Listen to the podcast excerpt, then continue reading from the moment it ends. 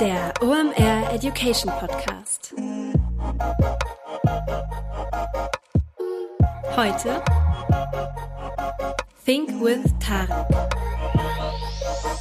Es ist wieder Montag, Zeit für eine neue Folge OMR Education. Mein Name ist Rolf Herrmann, ich bin der Chefredakteur der OMR Reports und heute heißt es zum sechsten Mal Think with Tarek. Unser Thema heute ist Customer Experience und natürlich hat Tarek auch wieder einen Gast mitgebracht, beziehungsweise einen Experten aus seinem Team. Wer das ist und was beim Thema Custom Experience alte estische Männer mit dem Thema zu tun haben, das verrate ich euch gleich. Bevor wir in die heutige Episode starten, darf ich euch noch den Presenter von heute vorstellen. Das ist Red Bull, um genau zu sein, der Red Bull Wingfinder. Verleihe der Neckere Flügel heißt es da. Wie funktioniert das Ganze? Der Wingfinder ist ein Test, den ihr im Netz machen könnt. Der macht zum einen sehr viel Spaß und ist kostenlos und der bringt richtig was. Ich habe da was komplett anderes erwartet, wenn ich ehrlich bin. Ich habe den selbst gemacht. Das ist ein richtig cooles Assessment. Ähm, ja, das sind richtig krasse Fragen, die euch ans Nachdenken bringen. Denn das Ganze soll auch was bringen. Denn der soll euch dabei helfen, eure individuellen Stärken herauszuarbeiten und die zu erkennen. Wenn ihr den gemacht habt, dauert ungefähr eine halbe Stunde, ähm, bekommt ihr auch noch einen umfassenden Report zugeschickt, der eure individuellen Stärken beschreibt und euch zugeschnittenes Feedback auf euch gibt. Und ihr bekommt auch noch einen Coachingplan obendrauf. Der hilft euch dabei, eure Stärken weiter zu optimieren und beruht auf den Insights und Erfahrungen von ja, den weltbesten Sportlern und Musikern. Dafür ist Red Bull ja auch bekannt, dass die da ein sehr gutes Netzwerk haben. Also geht doch einfach mal auf wingfinder.com und macht doch einfach mal den Test. Es lohnt sich und ich erzähle euch nächste Woche mal, was bei mir so rausgekommen ist.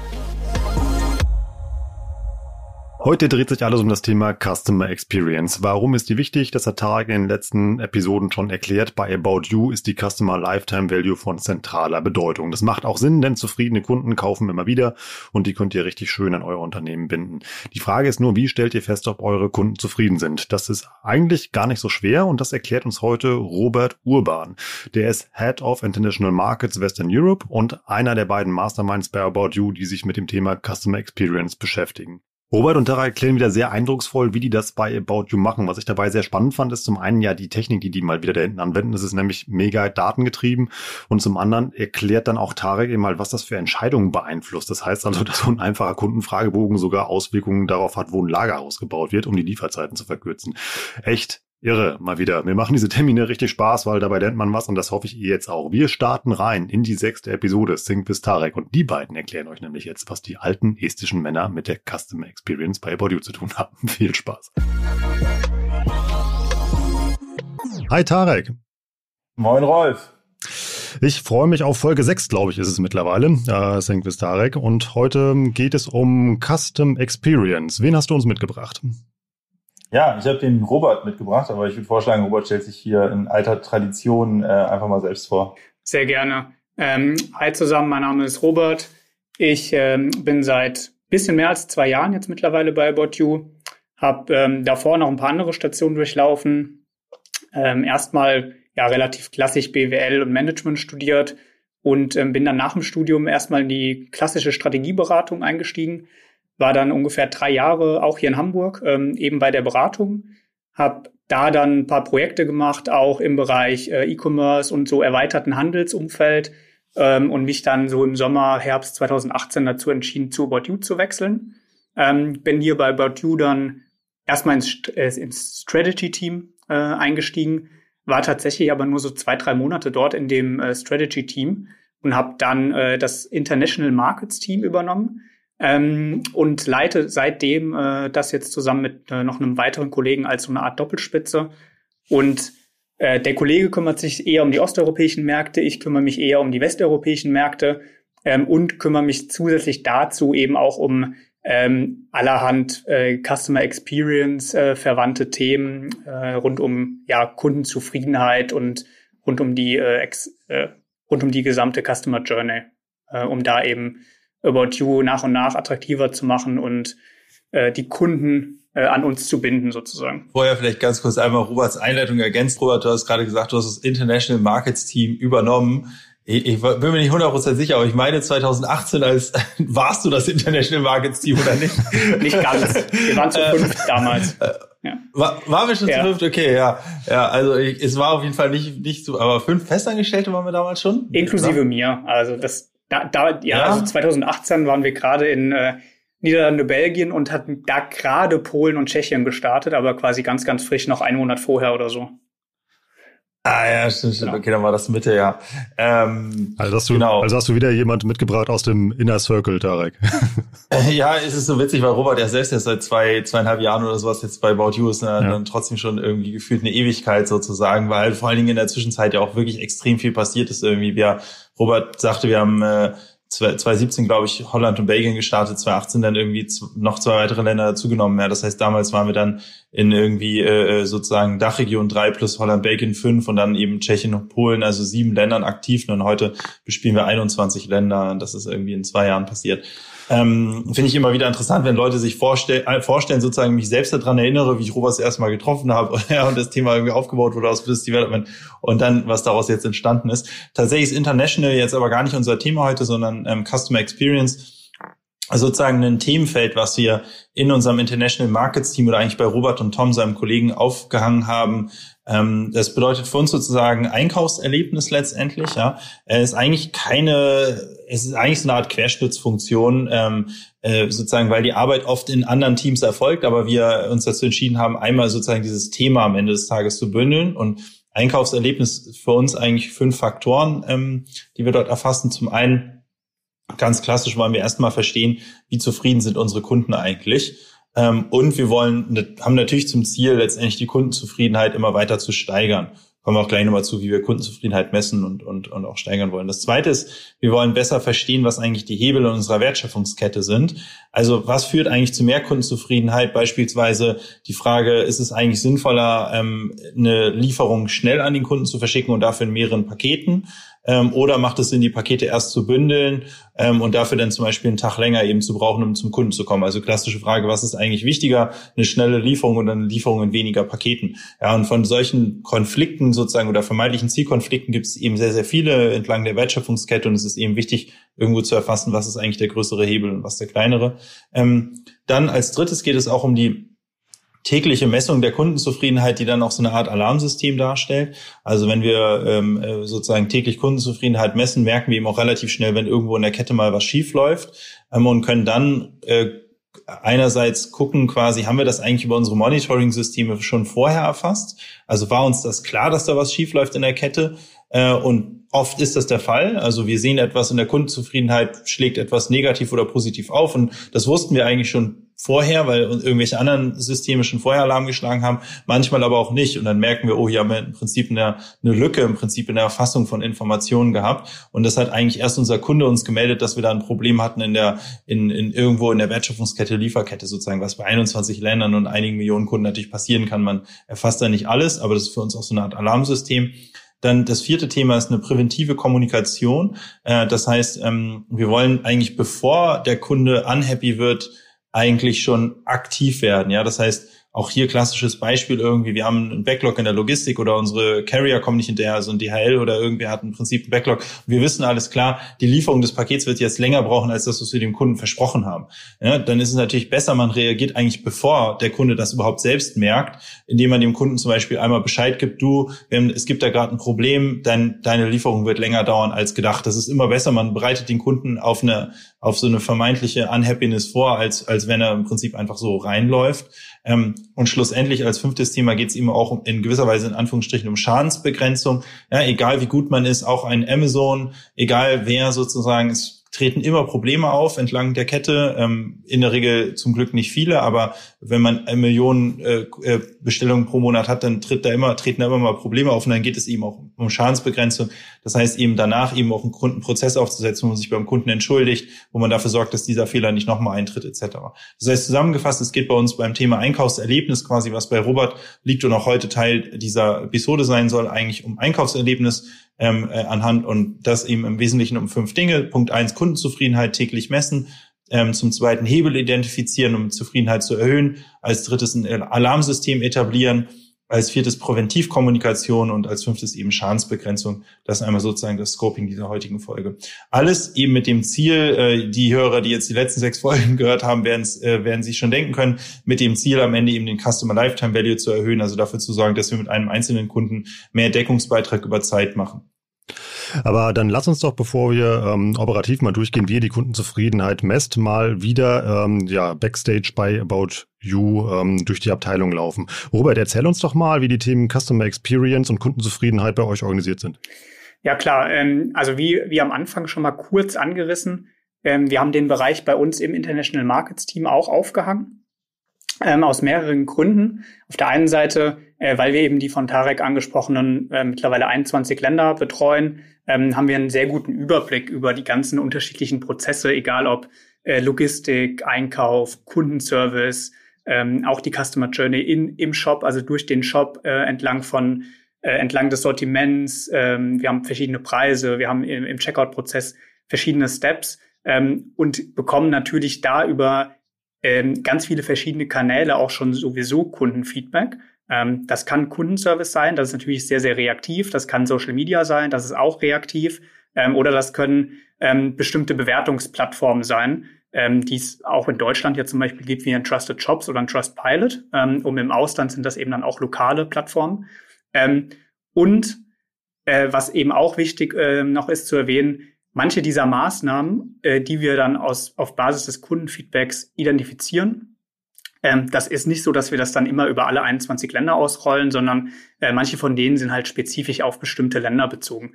Ähm, also es gibt zum Beispiel in, in unseren CE-Märkten, also in Osteuropa, ähm, in einigen Ländern wie zum Beispiel Ungarn oder Rumänien, ähm, ist eine Retourenabholung viel üblicher als jetzt das, was man in Deutschland kennt, dass der Kunde seine Retoure im Paketshop abgibt.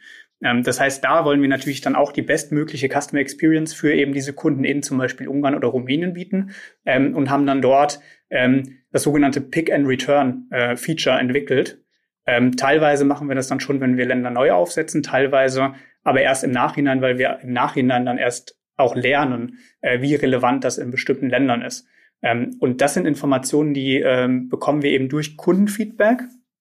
Ähm, und diese, dieses Kundenfeedback sammeln wir über wiederum andere Kanäle ein. Einerseits diese schon erwähnten reaktiven Kanäle, aber unser Ziel ist natürlich immer, das, was Tarek auch schon äh, teilweise erwähnt hat, immer, dass wir schon vorher wissen, was will der Kunde eigentlich, bevor der Kunde uns das ja reaktiv meldet, als im Sinne von eher einer Beschwerde.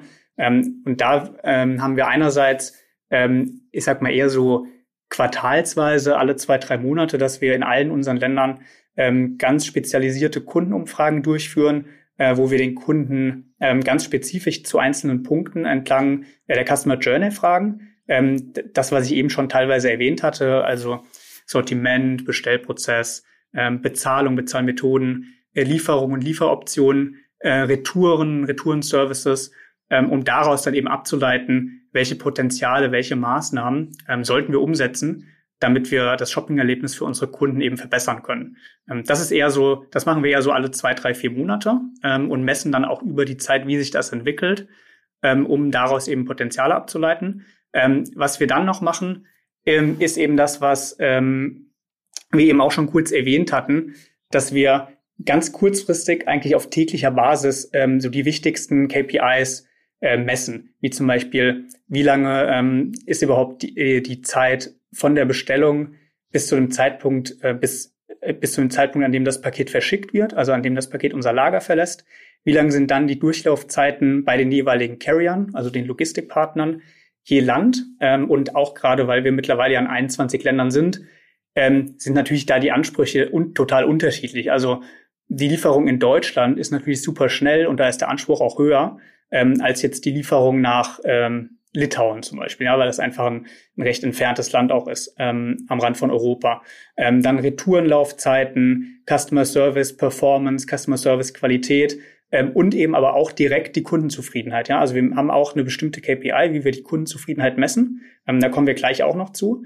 Und ähm, wir versuchen eben bei uns so in diesem Customer Experience Bereich ähm, diese ganzen Themen einmal übergreifend zu messen ähm, und dann auch ähm, ja, das mit den, mit den jeweiligen operativen Teams ähm, zu optimieren oder wenn es jetzt im, im negativen Beispiel da bestimmte Probleme gibt, ähm, dass wir zum Beispiel Lieferverzögerung haben, dass wir dann da auch das schnellstmöglich lösen ähm, und eben nicht erst warten, bis äh, im Kundenservice ein Backlog entsteht, weil wir über die Kontakte erst mitbekommen, ähm, dass es eben diese Probleme gibt. Also Robert, das, was du gerade beschreibst, macht ihr also dann 20 oder 21 Mal dieser Prozess, der durchläuft, also immer auf nationaler Ebene? Äh, naja, also nicht ganz. Ähm, wir betrachten da auf jeden Fall Land für Land separat, ähm, weil eben die, bestimmte die bestimmten Ansprüche und auch die jeweiligen Prozesse schon unterschiedlich sind je Land. Ähm, aber wir haben das mittlerweile relativ stark automatisiert ähm, und haben da eigentlich ähnliche oder eigentlich die gleichen Metriken über andere Länder ähm, und, und über, überwachen da sozusagen alle Länder auf einmal ne, und sehen dann über äh, so eine Art äh, Ampellogik oder Ampelsystem, ähm, dass jetzt zum Beispiel im Bereich ähm, Lieferung zum Kunden hin, in Deutschland ist alles okay, Lieferung zum Kunden in Österreich ist alles okay, aber Retoure in Österreich ist jetzt irgendwie gelb oder rot ähm, und sehen dann halt genau, woran das liegt, weil jetzt beispielsweise die Retourenzeiten ähm, zwischen dem Kunden und äh, unserem äh, Lager, unserem Retourenlager zu lange dauern oder weil beispielsweise äh, die Durchlaufzeiten im Retourenlager selbst länger dauern. Ähm, das wäre allerdings eher ungewöhnlich, weil normalerweise, wenn im Lager die Durchlaufzeiten länger sind, entweder Retour oder Ausgangslager, dann betrifft das meistens alle Länder ähnlich. Ähm, aber auch da kann es Unterschiede geben. Ähm, das heißt, ja, wir gucken das schon je Land separat an, sehr, sehr spezifisch, ähm, aber eben ziemlich automatisiert und ähm, haben dir deswegen jetzt nicht äh, 21 Mal den Aufwand von einem Land sozusagen. Und dann tauscht ihr euch aber un also regelmäßig aus über die Ergebnisse? Ja, genau. Also wir setzen uns dann da mit ähm, den jeweiligen anderen About You-Teams ähm, zusammen. Das kann das Logistikteam sein, Customer Service, ähm, aber natürlich auch die verschiedenen Tech-Teams.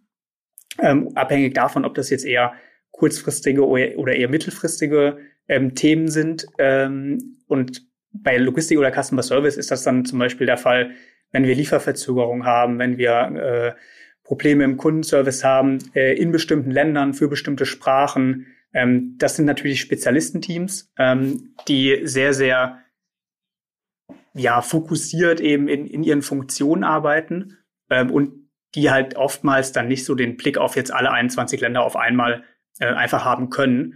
Ähm, und deswegen wollen wir das eben in, in so einer Art äh, Querschnittsfunktion ähm, das gilt für Customer Service, das gilt aber auch für sozusagen uns als gesamtes International Markets Team, ähm, dass wir da immer alles überblicken und äh, eben in dieser Querschnittsfunktion mit den einzelnen funktionalen äh, Spezialistenteams äh, kommunizieren und ja, Themen verbessern und, und Probleme lösen.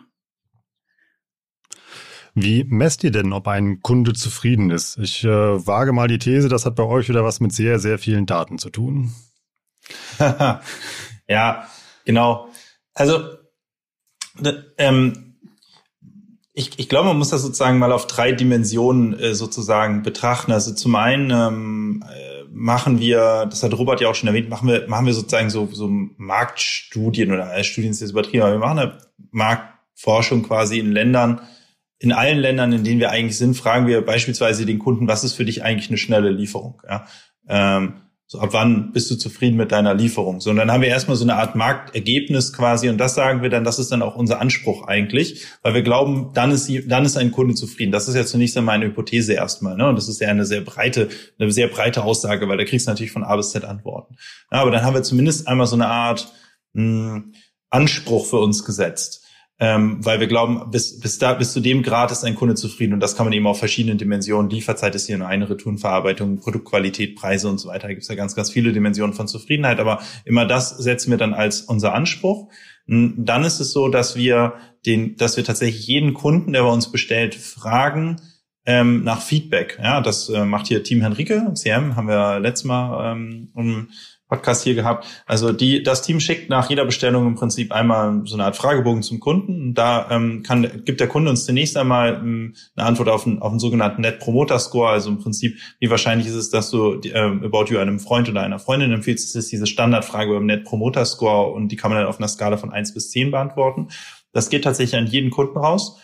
Und daraufhin danach ähm, bei denjenigen, die uns äh, 0 bis 8 ähm, antworten, ähm, das ist nämlich dann außerhalb unseres Zielwertes, das, der Zielwert für About You ist immer eine 9 oder eine 10, ähm, fragen wir, im Prinzip, was könnten wir besser machen? Allerdings machen wir das nicht als offene Frage, weil sich offene Fragen nicht auswerten lassen, strukturiert, sondern als geschlossene Fragen. Also wir sagen, was, was, mit was warst du irgendwie eher nicht so zufrieden? Ja, und dann äh, kannst du im Prinzip dich so durch Drop-Down-Geschichten eben wählen. Ja, und das deckt eigentlich meistens irgendwie alles ab. Und wenn da, wenn da jetzt keine deine Unzufrieden nicht, ab, nicht abgedeckt ist, dann kannst du am Ende auch eine offene Antwort geben. Aber das geben die allerwenigsten ab, weil es meistens lässt sich das eben in be bestimmte Bereiche gliedern. Und so sind wir dann in der Lage, letztendlich datentechnisch sehr gut ähm, zu erfassen, was eigentlich Unzufriedenheit produziert. Ähm, und dann fragen wir am Ende den Kunden auch noch, ob er uns seine Bestellnummer freigeben kann. Ja, und mit der Bestellnummer können wir es dann nämlich matchen mit der tatsächlichen Leistung. So, und das ist dann, dann wird's nämlich interessant. Wir sind ja im Prinzip mit einer Hypothese in Land gegangen, ähm, basierend auf einer Marktforschung zu sagen, okay, irgendwie in, in, in Estland sind die Leute mit drei Tagen Lieferzeit happy. So, jetzt kriegen wir plötzlich echtes Feedback und zwar in einer signifikanten Höhe von Kunden ein äh, und stellen dann fest, hm, ähm, ja, okay, also äh, zum Beispiel Frauen, junge Frauen sind tatsächlich mit drei Tagen happy, aber keine Ahnung, alte Männer zum Beispiel irgendwie nicht, ja, im Schnitt und können daraufhin dann eben auch nochmal adjustieren, was eigentlich tatsächlich unser Anspruch ist und können dann eben auch sozusagen Anspruch und Realität eben mit, besser miteinander matchen, eben auf Basis von tatsächlich strukturierten Daten, die wir reinbekommen. Und das ist eben so, wie Robert auch sagte, das ist jetzt eben nicht so, dass man sich dann jedes Land im Einzelnen irgendwie anguckt, sondern am Ende des Tages ist Lieferzeit Lieferzeit und ob du das in zehn Ländern oder 20 Ländern erfasst, ist dann eigentlich egal und du arbeitest eigentlich mit Ampeln und mit, Ambiz mit Anspruchsniveaus etc. Und der, der dritte Punkt ist, und das ist das, was ich vorhin auch sagte, quasi als in, in, in Sachen Präventivmaßnahmen, ist, dass wir äh, dass wir eben die, dieses Anspruchsniveau definieren, am Anfang eines Landes auf Basis von Marktforschung und später im Prinzip auf Basis echter Kundenfeedbacks, die wir bekommen. Und dann eben auch schon im Prozess messen, wie oft wir diesen Anspruch nicht erfüllen. Wir nennen das bei uns in einen sogenannten Incident. Ja, es ist bei uns ein Incident, also eine Art Unfall, wenn wir den uns selbst gesetzten Anspruch nicht gegenüber einem Kunden erfüllen, um dann nämlich präventiv letztendlich schon gegenzuarbeiten. Weil wir wissen letztendlich, wenn ein, wenn die, wenn absehbar die Lieferung beispielsweise länger als drei Tage dauert bei einem estländischen alten Mann, ja, und wir wissen, dass es, das wird mit hoher Wahrscheinlichkeit nicht mehr seinem Anspruch genügen dann, ja, dass wir dann eben diese, diese, dass wir das eben dann als sogenannten Incident deklarieren können, ähm, weil wir absehbar sozusagen die Kundenzufriedenheit nicht treffen und dann sofort Präventivmaßnahmen letztendlich einleiten können, weil wir wissen, wir werden jetzt hier absehbar sozusagen in in drei Tagen werden wir hier bei einem alten estländischen Mann eine, eine Unhappiness kreieren, ja. Das wissen wir dann schon, bevor der, bevor der das selbst weiß. Und wir können eben dann eben mit diesem Incident umgehen. Und umgehen heißt dann wiederum natürlich auch wieder ganz viele verschiedene Maßnahmen, die man einleiten kann. Man kann sich ganz normal entschuldigen. Man, äh, wir schicken Kunden aber dann eben teilweise sogar äh, handgeschriebene Karten nach Hause mit, mit einem 30 Prozent About You Gutschein. Ja, also sozusagen, wenn, wenn das ein Kunde ist, bei dem wir wissen, oh, das ist für uns ein extrem wertvoller Kunde, ein sogenannter VIP-Kunde. Ja, ähm, äh, sozusagen, den dürfen wir auf gar keinen Fall verlieren. Und hier haben wir richtig Scheiße gebaut. Also wir wissen, das wird nicht nur ein bisschen Unzufriedenheit kreieren, sondern riesengroße Unzufriedenheit, weil hier gerade was richtig schief gelaufen ist. Wenn wir das zum Beispiel wissen, dann reagieren wir im Grunde genommen sofort mit einer extrem harten sozusagen Entschuldigungsmaßnahme, ja, wie gesagt, bis hin zu handgeschriebenen Brief nach Hause geschickt äh, und einen Gutschein sozusagen, um ihm diese Unhappiness wieder an Happiness zu, zu drehen und vor allen Dingen um dem, das schon anzukündigen, dass da was schieflaufen wird und sich danach zu entschuldigen. Und die, aus diesem Dreiklang letztendlich, ja, also Marktforschung erfasst eigentlich, was ist theoretisch quasi Kundenhappiness, also was theoretisch das Service-Level, was wir brauchen, um Kundenhappiness herzustellen, dann die tägliche Messung, indem wir Kunden fragen, ähm, ähm, und zwar jeden sozusagen, wie happy warst du und auch abfragen, mit was warst du nicht happy. Und das dritte dann eben ein Incident Reporting, quasi das Messen äh, und Erfassen von, von echter Leistung sozusagen gematcht mit der gefühlten Leistung des Kunden, gematcht mit dem, was wir eigentlich aus dem Markt heraus äh, antizipiert hatten sozusagen. Ähm, das sind sozusagen die drei Buckets, mit denen wir versuchen, Kundenzufriedenheit zu messen.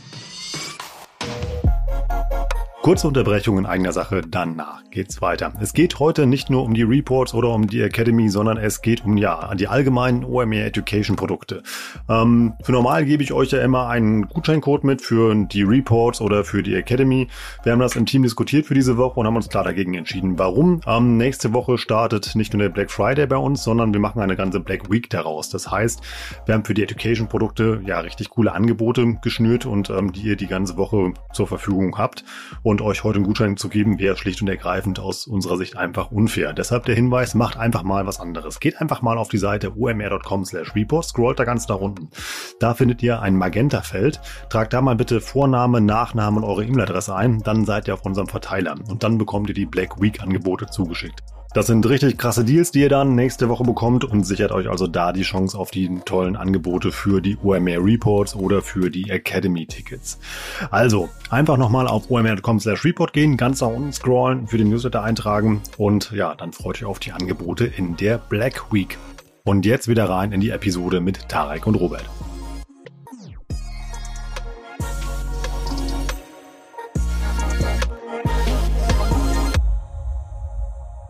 Jetzt wäre noch spannend, wie groß der das Kundensegment der alten isländischen Männer ist, die bei About You bestellen. Aber es ist mal wieder faszinierend, wie, wie, also wie granular ihr das runterbrecht und was ihr da alles erfasst und dass ihr vor allem wieder eben halt eine These aufstellt, eben halt die falsifiziert und die dann, die dann anpasst. Das ist echt interessant, wie datengetrieben ihr arbeitet. Ja, man muss dazu sagen eben, dass sich am Ende des Tages kein Mensch wirklich das Segment der alten estländischen Männer anschaut. Ja, also da muss man eben sehr stark unterscheiden zwischen dem, was am Ende eigentlich quasi datentechnisch erfasst wird und das, was eigentlich wirklich am Ende eigentlich ein Mensch an Reaktion ableitet. Ja, was bei uns nämlich äh, die, die, die Übertragungsleistung ist hier quasi, dass eigentlich die alten estländischen Männer am Ende im Prinzip von einem Algorithmus wiederum hier auch bewertet werden. Ich glaube, das hatten wir auch in einem der letzten Podcasts schon, die bekommen dann einen Score. Ja, also jeder alte estländische Mann hat letztendlich einen Score. Der Score besagt, Prinzip, wie wichtig uns dieser alte estländische Mann jetzt eigentlich als Segment ist, ohne dass jemals ein Mensch wirklich diese Zuordnung vorgenommen hat. Ja. Und dieser Score wiederum, der entscheidet eben darüber, wie schlimm es jetzt eigentlich ist, dass dieser alte estländische Mann in seiner Erwartung äh, sozusagen nicht erfüllt wurde und wie, mit welchen, mit welchen Entschuldigungsmaßnahmen wir eben darauf reagieren. Ja. Das, äh, ich nur das einmal abschließen sozusagen, ja, dass eben faktisch am Ende weder irgendein Mensch eigentlich die Einteilung der Segmente vornimmt, sondern dass es am Ende eigentlich eine algorithmische Entscheidung sozusagen die Segmente einzuteilen, noch irgendein Mensch jetzt wirklich am Ende so eine Tapete an Segmenten hat äh, vor sich, ja, sondern das wird dann am Ende hochaggregiert. Also was ich mir zum Beispiel angucke oder was Roberts Team eben täglich rumschickt, ist ein sogenannter CX-Report, ein Customer Experience Report. Ich flippe den eigentlich jeden zweiten Tag einmal durch und wie Robert schon sagte, der ist eben voller Ampeln, ja. Am Ende, ich suche eigentlich nur rote Ampeln sozusagen, gucke kurz, äh, hier scheiße, irgendwie Österreich, äh, irgendwie rote Ampel, ja, dann flippt man auf die Seite von Österreich und sieht, oh, hier hatten wir ein Problem in der Retourenverarbeitungsdurchlaufzeit, ja, also Kunden haben ihre Pakete äh, am, am, abgegeben und haben halt länger als vier Tage darauf gewartet, bis das Geld refundet wurde, beispielsweise jetzt, ja, und vier Tage wurde aus irgendwelchen Gründen mal als Anspruchsniveau definiert. Und deswegen hat jetzt Österreich gerade eine rote Ampel, ne, und dann kann man eben gucken, okay, wie viele Kunden betrifft das eigentlich und sind das wertvolle Kunden, ja, um dann einmal sozusagen zu verstehen, how big is the problem sozusagen, äh, was diese rote Ampel hat, was man sozusagen spoilern kann, wenn man irgendwie Millionen Bestellungen pro Monat hat und in 21 Ländern aktiv ist, ist, kannst du fast jeden Tag den Report aufmachen, hast irgendwo eine rote Ampel, ne? Das lässt sich fast nicht verhindern. Aber da muss man eben gucken, sozusagen, wie akut ist das Problem eigentlich? Ja, und das ist dann eben Roberts Team, die dann eben einen Schritt weitergehen und im Prinzip den roten Ampeln eben auch nachgehen. Ähm, und versuchen das Problem möglichst schnell zu lösen. Und die Frage, wie viel Priorität hat das Lösen des Problems sozusagen, das lässt sich dann eben sehr gut herleiten anhand der Frage, wie wertvoll sind die Kunden, wie über wie viele Kunden reden hier eigentlich und wie schlimm ist das Problem. So. Und die Entschuldigungsmaßnahmen, die laufen sozusagen, ohne dass irgendein Mensch überhaupt irgendeine Einwertung macht, die laufen eben wiederum automatisiert parallel. Jetzt haben wir einen guten Überblick bekommen über die drei Säulen, auf denen das Ganze äh, funktioniert, die du gerade erklärt hast, Tarek. Robert, erklär uns doch mal, was ihr nun genau messt und wie diese Reporting-Systeme funktionieren und was ihr beim Kunden abfragt. Vielleicht eine, vielleicht kurz eine Ergänzung noch ähm, zu dem, was Tarek gerade gesagt hat. Ähm, was wir natürlich dann auch machen, insbesondere wenn wir zum Beispiel ähm, identifizieren, wenn jetzt zum Beispiel in Österreich äh, da eine rote Ampel aufleuchtet, ähm, zum Beispiel in der Kundenzufriedenheit direkt, also wenn jetzt da der NPS ähm, in Österreich geringer ist, dann ähm, wie Tarek auch sagt, können wir das natürlich, weil wir da die Bestellinformationen auch haben, ähm, zumindest vom ja, Großteil der Kunden, der uns das erlaubt, ähm, können wir dadurch matchen, wodurch das überhaupt ausgelöst wurde. Ähm, und versuchen dann natürlich nachzuvollziehen, wodurch der Kunde oder wodurch jetzt im Durchschnitt die Kunden unzufrieden sind. Ähm, und dann ist das in den allermeisten Fällen so, dass wir beispielsweise wissen, wir hatten jetzt vor zum Beispiel einer oder zwei Wochen eine längere Retourenzeit und das ist sozusagen im Reporting rot aufgeschlagen und sehen dann zum Beispiel eine Woche später, die Kundenzufriedenheit in Österreich ist gesunken und da gibt der Kunde oder geben die Kunden dann als äh, Grund für diese Unzufriedenheit wiederum längere Retourenlaufzeit an. Ne? Und das ist eben immer unser Ziel, dass wir das sozusagen zwischen den verschiedenen Metriken, die wir uns anschauen, vergleichen können äh, und da nicht in Überraschung laufen. Und das ist auch in den allermeisten Fällen so, dass wir eigentlich immer, wenn jetzt die Kundenzufriedenheit sich schlecht entwickelt, dass wir das genau erklären können durch eben Probleme, die es vielleicht eins, zwei, drei Wochen vorher gab. Also können das auch so temporäre Anomalien einfach sein, die ihr dann behebt, also wie zum Beispiel, wenn Dienstleister nicht hinterherkommen. Genau, ja, genau. Gerade jetzt dieses Jahr. Ja, das ist ja so ein Klassikerproblem, ja. Also sozusagen ehrlicherweise ist ja ähm, also wir, wir, wir machen auch manchmal Scheiße, ne? Das ist völlig klar. Aber ehrlicherweise sozusagen ist es oft irgendwie äh, gar nicht unsere Schuld, ja, sondern es ist an der Prozesskette ist irgendwie der der der slowakische ähm, Carrier hat irgendwie einen Backlog, weil äh, wegen irgendwas, ja, oder an der Grenze irgendwas ein Problem aufgetreten oder so, ja. Das sind oft Sachen, die wir gar nicht in unserer Hand haben. Nichtsdestotrotz ist ja der Anspruch, dass wir das halt merken. Ja, ist immer blöd, wenn eigentlich der Kunde dich darauf aufmerksam macht, dass du da gerade ein Problem hattest. Und das ist eigentlich, wie Robert sagte, das Coole eigentlich an diesem System ist, ist auch in gewisser Weise so eine Art ähm, Proofpoint eigentlich, wie gut sind deine eigenen Monitoring-Systeme eigentlich, weil der Anspruch darf nie sein, dass der Kunde dich auf dein Problem aufmerksam macht. Auch wenn es ein Problem ist, was gar nicht in deiner Hand liegt. Und auch das sozusagen, glaube ich, auch nochmal so eine Art DNA-Frage, ja. Wir haben am Anfang von About You dann häufiger gehört, ja, ja, das ist so, aber da, da konnten wir nichts für, ja. Das, das war ja das Problem des, des slowakischen Carriers, ja. Aber das ist doch dem Kunden völlig egal. Am Ende sozusagen will der Kunde eine gewisse Leistung haben und wenn du die nicht erfüllst, dann wirst du als Händler sozusagen, kriegst du die, kriegst du den Liebesentzug. Und insofern ist eben auch als Händler, glaube ich, wichtig, dass man eben eine Attitüde annimmt, zu sagen, ich bin hier allround verantwortlich für das, was passiert gegenüber Kunde. Und zwar, ich übernehme im Prinzip auch die Verantwortung für eine Dienstleisterkette, die überhaupt nicht in meiner Hand liegt, quasi. Ne? Welche Rolle spielt denn die App, wenn ihr diese Daten erhebt? Bringt ihr euch noch mehr Daten als der normale Prozess?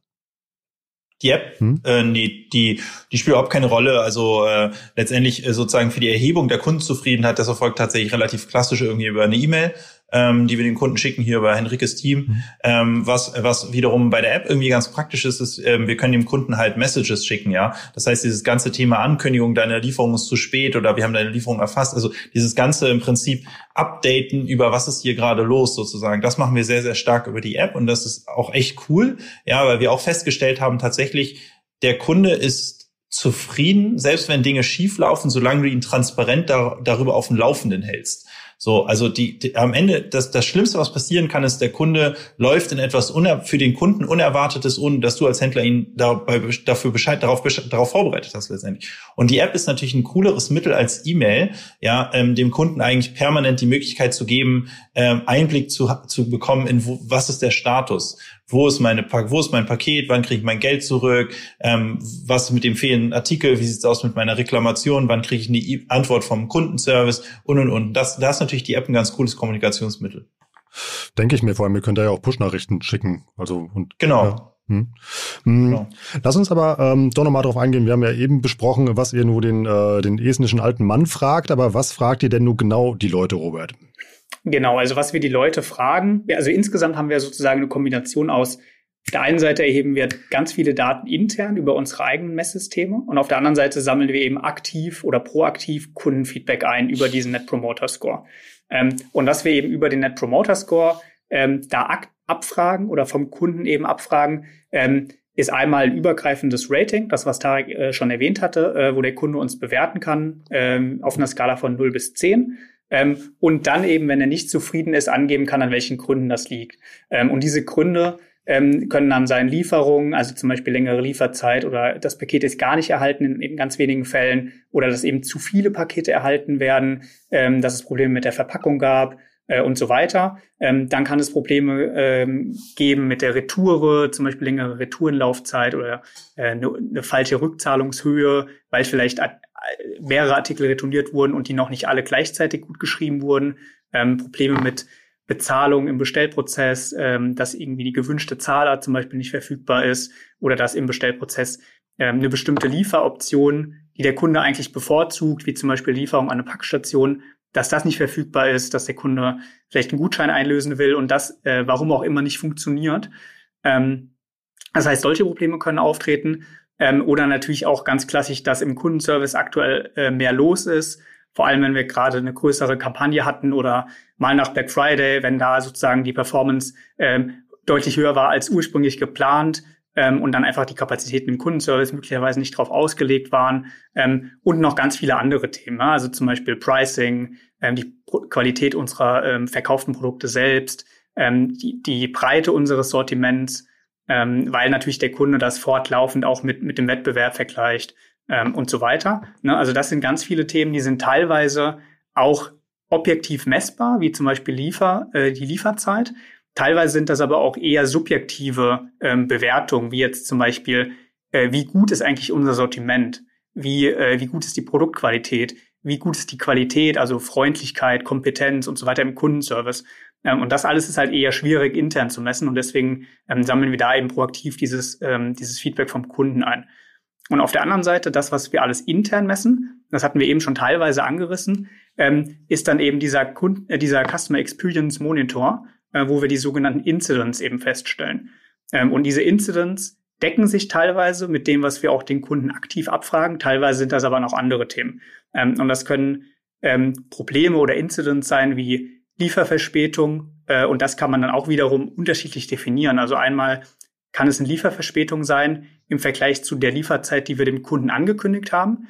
Ähm, es kann aber auch eine Lieferverspätung sein, ähm, die zwar im Rahmen dessen liegt, was wir dem Kunden angekündigt haben, aber trotzdem schlechter ist als ähm, eigentlich unser eigener Anspruch. Also zum Beispiel, wir wissen schon, DHL in Deutschland braucht jetzt aktuell ein bis zwei Tage länger, ähm, haben diese ein bis zwei Tage vielleicht als Puffer schon draufgerechnet in der Kommunikation, ähm, in unserem Shop, im Bestellprozess. Ähm, unser Anspruch ist aber trotzdem, dass die Lieferung höchstens zwei, drei Tage dauert. Ja, also in der Regel ein bis drei. Ähm, und deswegen kann es sein, dass das sozusagen ein Incident ist im Vergleich zu unserem eigenen Anspruch, aber kein Incident im Vergleich zu dem, was der Kunde eigentlich ähm, als Kommunikation bekommen hat. Ähm, also das sind ganz automatisierte Logiken, die auch da bei uns in der, äh, im BI-System äh, festgeschrieben sind und auf Basis dessen CRM ähm, dann auch sozusagen diese Kundenkommunikation äh, aussteuert. Ähm, ja, zusätzlich zu Lieferverspätungen ähm, kann es auch sein, dass es Verspätungen in der Retourenbearbeitung gibt, ähm, dass Pakete nicht zugestellt wurden, dass ähm, ein, einer oder mehrere, mehrere Artikel storniert wurden, dass äh, der Kunde zum Beispiel einen falschen Artikel erhalten hat. Das kommt zwar selten vor, kann aber auch eben ab und zu mal vorkommen, dass zum Beispiel der Kunde ähm, eine andere Größe bekommt, als er ursprünglich bestellt hat oder den Artikel in der falschen Farbe ähm, oder in, in manchen Fällen auch, dass der Kunde einen beschädigten oder verschmutzten oder vielleicht auch schon getragenen Artikel ähm, erhält. Das kann zum Beispiel dann daran liegen, dass der, äh, dass ein anderer Kunde früher äh, das sozusagen mal erhal erhalten hat und dann eben aber als schon getragen retourniert hat. Ne? Und dann bleibt das natürlich im Kreislauf drin. Und unser Ziel ist natürlich, dass wir solche Produkte dann immer schnellstmöglich aus dem ganzen Kreislauf rausziehen. Ähm, und da gibt es sozusagen Checks in, im Retourenlager und so weiter. Ähm, und wir wollen das aber messen, wie häufig das trotzdem noch vorkommt, um dann darauf eben unsere äh, auch internen Prozesse zu optimieren, äh, zu messen und zu optimieren. Genau. Ähm, und vielleicht nochmal, um es einmal zusammenzufassen. Wir haben eben ganz viele Metriken, die messen wir sowohl intern als auch extern, also sowohl über interne Systeme als auch über jetzt äh, tatsächliches Feedback vom Kunden, wie zum Beispiel Lieferzeiten. Ähm, und unser Ziel ist, dass wir das dann mit, dass wir diese beiden Perspektiven miteinander abgleichen. Ähm, weil einerseits haben wir dann ähm, tatsächliche Lieferzeiten oder Lieferverzögerungen, ähm, können wir vergleichen mit den äh, Lieferzeiten, wie das vom Kunde oder mit der ja, Lieferzeiten-Performance, wie sie vom Kunden wahrgenommen wird ähm, und können damit dann auch ableiten, zum Beispiel, ähm, wie unterschiedlich verschiedene Kunden in verschiedenen Ländern ähm, auf Lieferverspätung, auf Liefer, Lieferverspätung reagieren, also wie sensibel die Kunden sind. Ähm, es kann sein, dass in einem Land, also in Land A, ähm, nimmt der Kunde vielleicht eine Lieferverspätung von nur einem Tag noch als pünktlich wahr und in einem anderen Land, Land B, ähm, ist eine Lieferverspätung von ähm, einem Tag schon wirklich eine, eine äh, richtige Verspätung und der Kunde ähm, ja, ist, wird dadurch sozusagen unzufrieden. Ähm, und das nutzen wir natürlich dann auch, um aus den ganzen Learnings, die wir daraus sammeln, unsere Kommunikation, welche Liefer, äh, Lieferzeiten und auch Lieferverspätungen, falls es Lieferverspätungen aktuell gibt, ähm, wir je Land ähm, ja wie wie auch kommunizieren gegenüber dem Kunden. Also ob wir da eher noch mal einen Tag Puffer äh, einbauen oder eher mal einen Tag Puffer weglassen, weil wir wissen, ähm, 95 Prozent der Kunden nehmen diesen einen Tag gar nicht als Verspätung wahr und sind trotzdem äh, zufrieden damit. Ähm, und das ist natürlich für die operative Steuerung sehr, sehr wichtig. Ja, dieses, dieses Feedback und diese ganzen Daten, die wir da über sowohl interne als auch äh, Kundenfeedback-Daten sammeln. Ja, ist vor allen Dingen auch als, also jetzt für ganz operative Entscheidungen natürlich mega wichtig. Ja, erstmal ganz explizit, wo, wo bauen wir unser nächstes Lager hin, ne? Äh, das, äh, dann, dann guckst du natürlich auch irgendwie, gibt es gerade Regionen, die sehr unzufrieden sind mit ihrer Liefergeschwindigkeit, wo wir das nächste Lager halt ein bisschen näher dran bauen sollten. Ähm, oder halt eben so Entscheidungen wie sozusagen aggregierst du eigentlich deine Produkte zu einem Paket und schickst sie dann raus äh, in der ähm, und nimmst hin, dass dafür die Lieferung länger dauert oder schickst du halt äh, aus, wenn du aus mehreren Legern verschickst, verschickst du einfach, all, verschicken alle Leger direkt zum Kunden. Ja, also da, da, da gibt auch wirklich große, extrem signifikante ähm, kaufmännische Entscheidungen, die eben ähm, getroffen werden müssen, wo man sich dann eben solche Daten eben dazu holt. Könnt ihr mit den Daten auch schon Vorhersagen machen, also bevor ihr in einen Markt reingeht? Ähm, naja, was wir da machen, ist oft, dass wir so eine Marktstudie eben machen, bevor wir in den Markt reingehen und einmal im Prinzip signifikante Masse von Menschen eben einmal befragen, ähm, auch entlang aller Dimensionen, die Robert gerade genannt hatte eigentlich, was ist da sozusagen deine Erwartung? Ja, und, und dann können wir, wir, wir können im Prinzip super gut mit mittlerweile antizipieren, was eigentlich die Leistung, die wir erbringen können in dem jeweiligen Land. Und dann können wir einmal abgleichen, sag ich mal, lohnt es sich überhaupt in das Land zu gehen oder ist es eigentlich im Prinzip vorprogrammiert, dass wir da Kundenunzufriedenheit produzieren würden, weil wir den Anspruch gar nicht erfüllen können. Du hast ja eben schon mal angedeutet, welche Entscheidungen das alles beeinflusst und auch diese Ampel-Reports habt ihr eben schon mal erwähnt. Was macht ihr denn im Detail mit den Daten? Hm, ja, also wir verfolgen da den Ansatz, dass wir ähm, aus diesem ganzen gesammelten Feedback, also sowohl vom Kunden, das, was wir aktiv einsammeln, aber auch das, was wir intern messen, ähm, über auch diese Incident-Logik, ähm, leiten wir sowohl kurz- als auch langfristige Maßnahmen ab. Ähm, kurzfristig kann sein, dass äh, wir zum Beispiel über unser NPS-Feedback ähm, ja vermehrt Antworten bekommen äh, oder oder negatives Feedback bekommen zur Produktqualität beispielsweise. Ähm, und dann ist natürlich der der nächste Schritt, dass wir erstmal tiefer in diese Daten reinschauen, um zu verstehen, ähm, li liegen diese äh, vermehrt negativen Kon äh, Kommentare sozusagen denn jetzt also sind die gleich verteilt über alle Länder, über alle Marken. Das ist eher selten der Fall sondern wir versuchen dann erstmal zu verstehen, wo liegen denn da die Schwerpunkte? Also an welchen Ländern liegt das vor allem, an welchen Kundensegmenten, äh, männlich, weiblich, welche, welche Altersstufen, welche Produkte haben diese Kunden gekauft, die sich eben über die Produktqualität beschweren. Ähm, oft oder im besten Fall kann man das dann auf ganz wenige Marken, äh, ganz wenige Marken runterbrechen ähm, und dann eben da ähm, mit den anderen äh, Teams bei Botune in Austausch gehen. Also wenn das beispielsweise an bestimmten Marken liegt, dann kann das ein Supplier-Problem sein. Dann gehen wir in, ins Gespräch mit unserem Einkauf oder mit unseren Einkaufsteams. Ähm, wenn das insgesamt äh, vielleicht so ein bisschen übergreifender ist und nicht jetzt runter runterzubrechen ist auf bestimmte Marken, ähm, dann wäre das eher, dann würden wir eher in Austausch gehen mit unserem äh, Supply Chain Management Team, mit unserem Logistik-Team, ähm, um da äh, zu verstehen, wie sind da aktuell die Prozesse, äh, die, die sozusagen Kontrollprozesse im Lager äh, und wie können wir die noch weiter optimieren, damit wir da sicherstellen, dass diese ähm, Produkte, die eine schlechte Qualität haben, eben schnellstmöglich da aus dem ganzen Warenkreislauf rausgezogen werden. Ja, also insgesamt ist sozusagen da das Ziel immer, über eine detailliertere Analyse ähm, genau zu verstehen, was sind denn jetzt so die, die Haupttreiber hinter dem schlechten Feedback, ähm, um daraus dann abzuleiten, was sollten wir für Maßnahmen anstoßen. Was du auch gerade so erzählst, da entsteht so eine Art Entscheidungsbaum so beim im Kopf, dass man sagt, okay, quasi haben wir ein internes, ein externes Problem und irgendwie dann geht ihr den Weg dann so weiter und sucht, sucht dann die Quelle. Ja, ganz genau. Also ich glaube, so kann man das ganz gut zusammenfassen. Das sind sozusagen Themen, die können wir kurzfristig angehen. Ja, und das sind, mhm. das ist Feedback, das würden wir über den NPS dann auch ganz kurzfristig sehen und innerhalb von ja, Wochen, mehreren Wochen äh, irgendwie sicher, sicherstellen, dass wir das schnellstmöglich beheben. Ähm, und auf der anderen Seite haben wir natürlich auch ähm, andere Bereiche oder anderes Feedback, wo wir ähm, über einerseits den NPS, andererseits auch die, das, was wir ganz am Anfang ähm, des Gesprächs einmal angesprochen hatten, diese regelmäßigen Umfragen, die wir eher so im, im zwei, drei Monatsrhythmus durchführen und da herausbekommen, entlang der ganzen Customer Journey, was, was wünscht sich denn der Kunde und wo äh, ist sozusagen unser aktueller unser aktuelles Portfolio an, an Lieferungen, äh, an Leistungen und an Services noch nicht so auf dem Niveau, die, wie der Kunde das eigentlich in dem jeweiligen Land eigentlich erwarten würde. Ähm, und da würden wir dann halt eher Maßnahmen angehen, die eher ein bisschen mittel, mittelfristiger ausgelegt sind, ähm, um eher so unser, ich sag mal, generelles About You-Produkt im Sinne von äh, Shop äh, und unseren Services zu verbessern.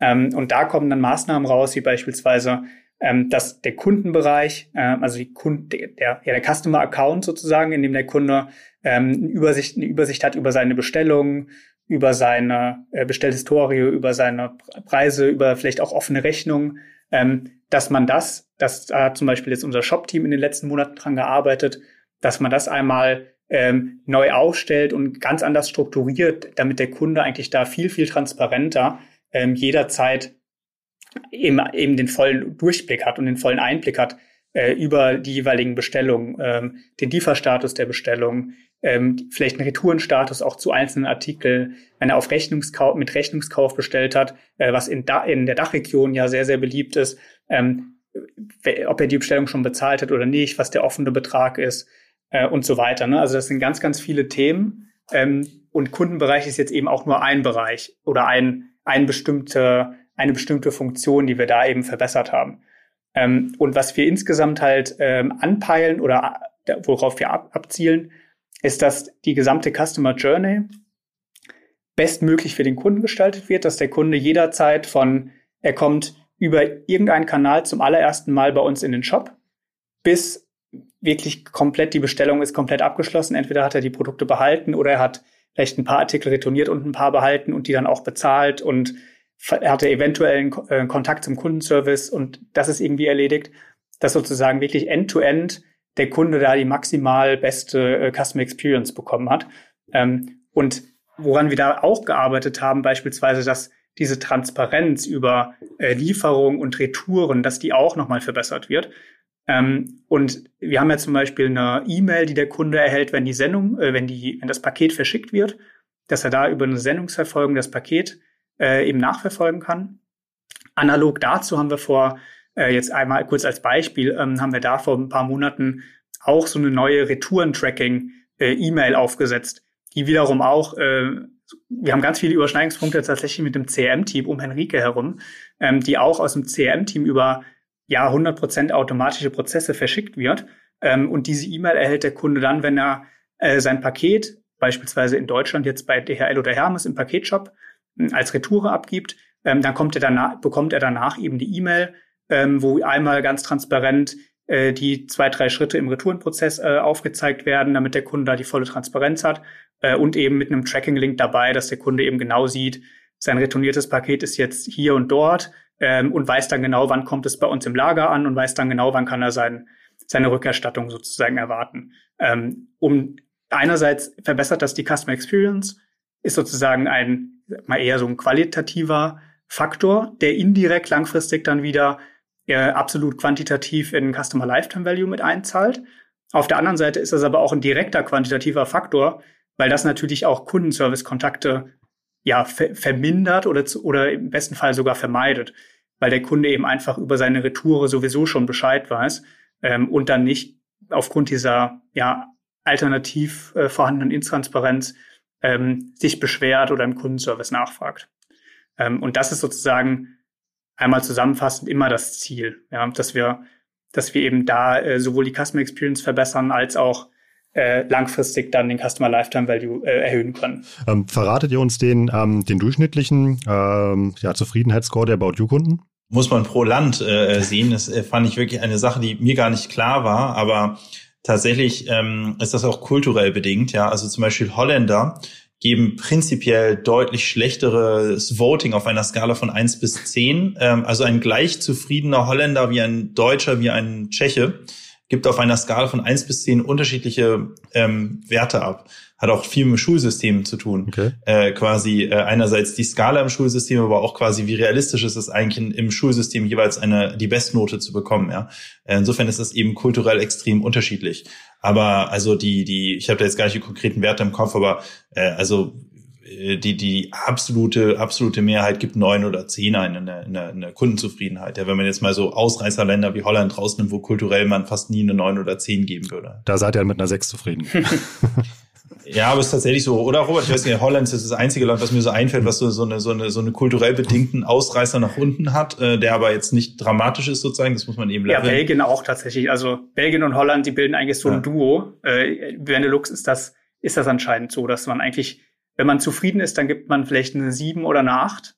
Ähm, aber das werten wir halt nicht als zufrieden, ne? sondern zufrieden ist bei uns halt eben nur, wenn du eine 9 oder eine 10 gibst. Ich finde das auch immer total ja. spannend.